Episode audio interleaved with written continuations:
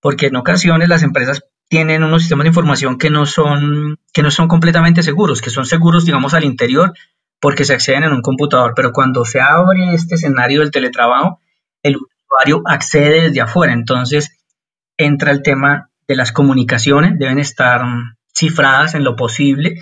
Demos sentido a los temas de tendencia. tendencia. Invitados con experiencias que suman, temáticas de interés, ideas cercanas y contenidos que nos ayudan a cambiar nuestra mirada. E1 Talks. E1 Talks. Conversaciones con intención. Hola, bienvenidos a otro episodio de E1 Talks, Conversaciones con intención. Hoy tenemos un invitado que además me parece un tema súper fascinante y muy desconocido, porque, porque realmente eh, en, el tema que vamos a hablar hoy, que es ciberseguridad, eh, estamos acostumbrados a que este tema eh, lo hemos visto en, los portales de los bancos y empresas que manejan grandes capitales y, que muchas veces pues, se ven atacados a través de, Internet, pero, pero realmente este tema ha tomado mucha relevancia en estos momentos en que eh, las transacciones en línea, todo lo que vaya a través de, Internet, pues eh, está siendo el sostenimiento y el futuro próximo de muchas compañías. Nos acompaña hoy Julio César Mancipel, es ingeniero de sistemas, especialista en seguridad en redes, asesor de ciberseguridad, hacktivista. Ahorita quiero que Julio me cuente que es hacktivista, eh, especialista obviamente en instrucción, detección eh, fanático del running y del, del ciclomontañismo y actualmente es oficial de seguridad en el Servicio Nacional de nuestro querido Servicio Nacional de Aprendizaje SENA. Julio César, bienvenido a Uno Talks, ¿cómo estás? Bien, sí señor, muchas gracias por la invitación. No, Julio, a ti mil gracias por estar con nosotros. Empecemos con conceptos básicos para que todos nos entendamos. Como dije en la introducción, hemos, siempre hemos visto que el tema de, de ciberseguridad es un tema muy, como muy exclusivo de bancos, de, corporaciones financieras, pero en términos generales, ¿qué es la ciberseguridad? Bueno, digamos que es una, la ciberseguridad tiene una hermana gemela que se llama ciberdefensa. Estas dos eh, tienen una línea invisible y por eso se suele confundir a veces quién hace qué. Ciberseguridad en términos generales para una nación es la capacidad que tiene este de manejar eventos o incidentes de seguridad al interior de un país, ciberdefensas hacia afuera. Ya con todo este tema de, de redes sociales, de ejercicios en la nube, ya empieza a abordarse el tema de lo que ya a través de una normatividad colombiana como son los COMPES, se empieza a denominar seguridad digital, que es cuando aquellas variables que no estaban contempladas en ese momento empiezan a entrar, que son pues el ciudadano, las pequeñas empresas, los emprendedores, los que trabajan exclusivamente en redes sociales, porque se mueven en un escenario en el que los riesgos empiezan a pasar de mayor a menor. Entonces, ya como su Marcelo mencionó hace un momento, ya el tema de ciberseguridad, digamos, su espectro empieza a ser un poco más pequeño, pero ya nos toca a nosotros, a nuestra casa, nuestros hijos, lo que hacemos, cómo lo hacemos, la dependencia entre más tecnológicos que nos hacen en cierta medida vulnerables a algunos temas. Julio, ¿qué, voy a hacer una pregunta desde la ignorancia, que un ciudadano común y corriente, una persona que tiene su cuenta de correo, de pronto tiene una cuenta en Dropbox, eh, tiene sus redes sociales, Facebook, Twitter, eh, Instagram, ¿qué tan expuesta está esa persona digitalmente? Digamos que a no ser que se haga un ejercicio de riesgos muy cualitativo, uno podría darle un porcentaje, pero en términos cuantitativos es bastante porque esta persona, si le gusta la tecnología, empieza a tener elementos eh, en su vida no, laboral, en su vida normal, que lo hacen que se incremente ese nivel de exposición. Entonces, a través de redes sociales puede ser utilizado para que le hagan diferente tipo de ataques, ¿sí? Para que, solamente con el hecho que le hagan bullying. Si utiliza mm, el sistema financiero a través de un equipo casero, debe cumplir con unas condiciones. Si lo hace a través de celular, debe cumplir con unas condiciones más de seguridad para evitar ser asaltado. El otro tema cuando el entorno familiar se ve afectado, dependiendo de su nivel de exposición como usuario o como ser humano, digámoslo así, cuando es un funcionario público tienen, puede ser un objetivo.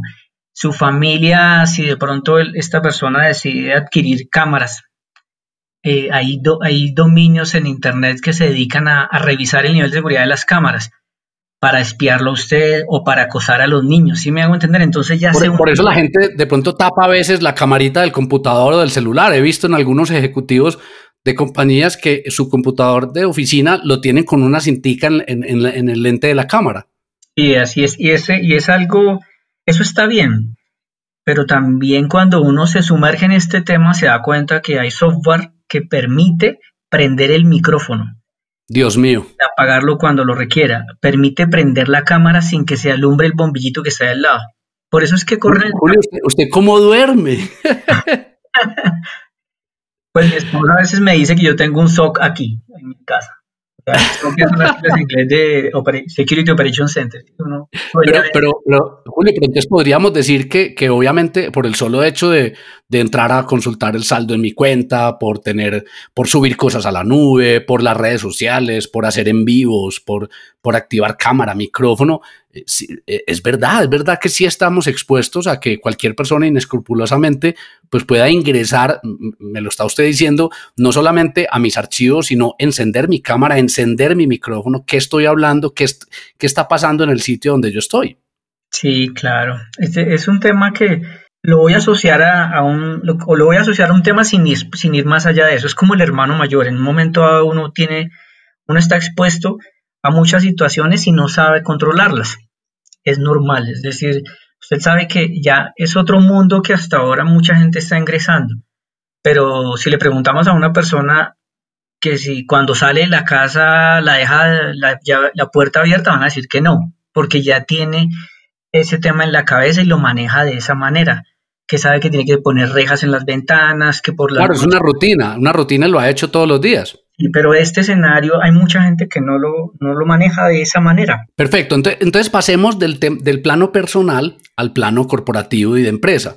Eh, ahora que obviamente pues, la mayoría de personas eh, que, tiene, que tenemos, obviamente, y que estamos cumpliendo la cuarentena y que estamos cumpliendo la restricción, estamos haciendo teletrabajo. ¿Qué tanto expone a una compañía el hecho de que la gran mayoría de sus empleados estén haciendo teletrabajo y que ¿qué recomendarías tú para evitar riesgos? Sumarse me dio la palabra clave, riesgos. Las pequeñas y medianas empresas, que es como lo, el foco que en este momento tiene, deben siempre hacer ejercicios de riesgos, no, sin, sin mencionar el tema de certificación en la 27001, que es como la, a veces se vende, venga, eh, si usted certifica una compañía en este producto, eh, garantizaría a sus usuarios que son seguras. Es costoso dependiendo de lo grande que sea la compañía. Y el, sí, claro, debe ser costosísimo lograr la certificación. y para esos que no tienen acceso, ¿qué tan expuestos están con el teletrabajo? ¿Cuál es la idea? Que, que estas empresas mmm, ahí, ahí, utilicen a veces o herramientas, bueno, asumamos que tienen su ingeniero para este tema. Entonces, que en el mejor de los casos. Sí, en el mejor de los casos, que utilicen herramientas que ya están hechas en Internet para evaluar los riesgos, los riesgos de la, de la compañía. Entonces ya empiezan a tener un objetivo claro de su misionalidad, el objetivo, lo que, el foco de negocio que tenemos y, ya tienen un panorama de riesgos. Eso lo pueden hacer rápido o muy lento dependiendo de lo grande y del, y del interés, digamos, de la, de la compañía o de los directivos. Cuando eso se traslada al tema de, de teletrabajo, pues hay un, ahí, esa es una normatividad, ya es una ley aquí en Colombia, pero eso también tiene, en la página del Ministerio TIC pueden sacar mm, más documentación al respecto y el libro blanco de teletrabajo. Allí están las recomendaciones, algunas de esas se las puedo mencionar yo porque se mueven en tres escenarios. Uno, en unas recomendaciones dadas para el usuario en términos de su computador, y hay un escenario grandísimo allí. Otro, dado en, eh, en, cuanto a los procesos que debe eh, ejecutar. Y otro, dado en el tema de las buenas prácticas que tenga en ese sitio de trabajo, porque los riesgos están dados en infraestructura, en procesos y en el usuario. Entonces, eh, debe tener un espacio adecuado para, esa, para ese tipo de teletrabajo. Debe tener unas buenas prácticas dadas por la empresa para acceder a los sistemas de información, porque en ocasiones las empresas tienen unos sistemas de información que no son, que no son completamente seguros, que son seguros, digamos, al interior, porque se acceden en un computador. Pero cuando se abre este escenario del teletrabajo, el usuario accede desde afuera. Entonces, entra el tema de las comunicaciones, deben estar cifradas en lo posible. Entonces, si requiere una VPN o no, si usted requiere ese software es costoso o una VPN con software libre, entonces ahí viene un ejercicio de implementación que hay que validar. Eh, el acceso, que los portales permitan que eh, se pueda conectar desde lo externo de la, de la compañía, lo puede hacer desde su casa, vamos a poner el ejemplo. Y en la casa, que este ejercicio sea protegido, es decir, es algo que en estos días no se ha mencionado. Todos para el teletrabajo. Entonces resulta que yo tengo en mi casa un computador bueno o regular, pero no lo tengo licenciado el sistema operativo. Al no tenerlo licenciado, expongo mi computador a una serie de vulnerabilidades porque de eso se, trata, se tratan las actualizaciones y estos parches que se instalan que eso está, todos los martes, primer, segundo martes de cada mes Microsoft libera parches para proteger el tema de seguridad. Pero si usted no está licenciado no puede actualizarlo. Si no tiene un antivirus que también debería estar licenciado, hay unos antivirus con software libre que hay que evaluar muy bien porque no todos funcionan de la mejor manera, también me expongo. Entonces, en ese orden de ideas, arriesgo, es como si extendiera la red de la compañía y la arriesgo desde ese punto. ¿Ves? En lo técnico. Y si esta persona es de vital importancia para la compañía y yo como, digamos, alguien dedicado a hacer estas maldades, lo identifico, pues puedo intentar asaltar la red Wi-Fi de la casa de él. Y si lo consigo, puedo tener acceso al computador de él. No, no, no, no, no. Mejor dicho. computador vulnerable, puedo acceder a la compañía. Y no le he tocado un pelo a esta persona. Que antes se hacía así, ¿no? Se le amenazaba. Hoy en día no hay necesidad de amenazar.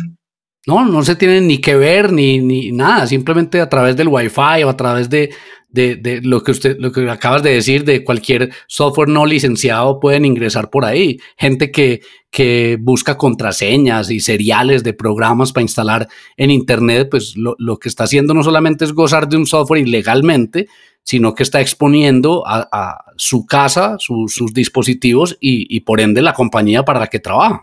Claro que sí, además Hoy en día eh, esa vida laboral ha perdido esa línea divisoria en los dispositivos móviles. Entonces yo tengo el correo que me provee la compañía en mi celular y lo tengo con mis cuentas personales. Ese, error se ve comúnmente en los que manejan las redes sociales, que de lo que yo tengo experiencia he notado que cuando asaltan una cuenta de red social de alguien importante, usualmente es porque lo primero que comprometieron fue el celular porque claro. está todo. se estaba dando aquí la modalidad de identifican a las personas eh, porque son los ven que tienen un celular muy costoso o ven que es una persona que, con un nivel de acceso a ciertos temas que importantes y entonces acercan esa, a alguien, muy, digamos, se, se, le acerca a alguien y esta persona utiliza, ¿cómo se llama este polvo? Como el burundanga pero no en, no en cantidades grandes o medianas, sino una cosa muy sencilla, de manera que la persona quede como tonta por unos segundos, mientras tanto le dicen présteme el celular, présteme el dedo o dígame la clave y se le llevan el equipo. Increíble. César, eh, para, para, ir, para ir cerrando este espacio, yo quisiera que partamos un poco del público eh, que no es muy versado o empresas que no son muy versadas en, en, en el tema de ciberseguridad, de seguridad digital.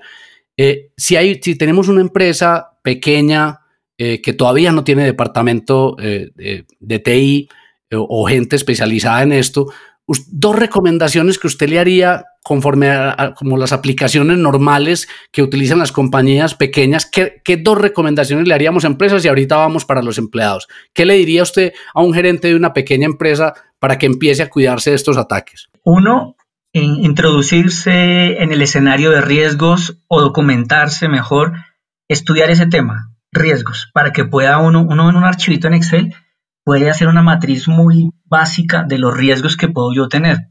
y luego los, los mapeo con los riesgos tecnológicos. Y ahí voy identificando una serie de vectores que me permiten a mí como generar esos planes de choque, planes de trabajo para que pues mi empresa no se vea afectada. Pero, por ejemplo, alguna, alguna recomendación como del día a día, eh, lo que te decía, eh, póngale una cintica a las cámaras, no se, no se pegue de una red pública. ¿Qué les dirías a esos empresarios? Sí, el tema de, proteger la cámara, el tema de una red pública, el tema, digamos, de no, de no perder de vista sus equipos móviles. Si tienen al interior de la compañía una red pequeña de computadores, vale la pena hacer una brigada, porque lo puede uno descargar de internet, unos motores de antivirus, y hace una brigada en todos los computadores para desinfectarlos. Digamos que eso está, incluso hay unos videos en YouTube que lo orientan a uno para tener unos ejercicios de seguridad muy básicos, incluso en el tema de contraseñas, y hacer el ejercicio de rotación de las contraseñas, siempre este tema y de los backups. Es importante porque el malware y el ransomware siguen afectando a todos los países que, digamos, las empresas tienen por alguna razón malas prácticas de seguridad. Entonces, hay, em, hay, hay empresas que manejan información sensible para otras. A pesar de que sean pequeñas, manejan información sensible para otras. Y cuando no tienen una buena práctica en ese sentido, afectan todo un proceso financiero que igual se les revierte. Claro, además, los resultados son catastróficos y, lo, hemos visto. Y finalmente, ¿qué le diría usted a un empleado que está trabajando eh, en su casa con su computador, con su portátil o desde su celular? Dos cositas que usted le diría, vean, no haga esto. sé que es muy simple, pero no haga estas dos cosas. ¿Qué le diría? El tema de las contraseñas es algo que siempre ha sido durante los últimos años algo muy común y es que no tienen buenas prácticas. La idea es mezclar letras, mayúsculas, números, pero no hacerlas evidentes. Eso uno. Y dos, eh, hay un ejercicio de riesgos que se debe hacer necesariamente como uno suele hacerlo cuando sale de la casa, cuando deja el carro en un parqueadero, hacerlo en lo técnico para evitar este tema de, dolores de cabeza. Es una, son ejercicios muy pequeñitos en temas de riesgo. Los dos siguientes más importantes son no, sus cuentas o su identificación frente a Internet, como es mi cuenta de correo o mis alias, no usarlos para, para registrarse en cualquier página, en un grupón, porque después le llegan por allí mensajes que pueden ser falsos. Y no abrir correos de una persona que no consideren, pues digamos, conocida. Confiable, segura, conocida. Ese ejemplo, ese ejemplo pues son cosas muy sencillas como su merced lo menciona, pero hemos notado que afecta muchísimo a las personas. Entonces está el famoso correo de, yo siempre lo, menciono cuando doy charlas, le suele llegar a los hombres y le dice, eh, usted tiene una demanda por alimentos. Y a veces hacen la reflexión de que no son papás y lo abren. Ni, siquiera se hace, ni siquiera se hacen la pregunta. Sí, y así hay muchos, eh, donde le dicen, eh, tiene que estar, a mí me han llegado unos donde me dicen, le acabamos de bloquear su cuenta en, iTunes. Y a mí me da risa porque yo no tengo. Claro, y la gente entra y, cae y cae fácilmente, fácilmente en eso. Eh, Julio, es muy valiosa esta información y sé que nuestros oyentes de Uno Talks la van a valorar mucho porque eh, sobre todo en esta época de teletrabajo, en esta época en que, en que todo nuestro, nuestro talento y nuestro trabajo va a través de un cablecito, a través de una señal Wi-Fi, pues se aumentan un montón los riesgos. Yo le quiero agradecer a Julio César Mancipe, ingeniero de sistemas, especialista en todo este tema de ciberseguridad, la presencia en Eunotox y esperamos, Julio, que de pronto nos acompañe en otro espacio y vamos desglosando y haciéndole zoom a temitas, el tema de las contraseñas, muy interesante. Julio, muchas gracias. No, señor, para servirles. Así pasó Julio César Mancipe en Eunotox. Nos vemos en otro episodio.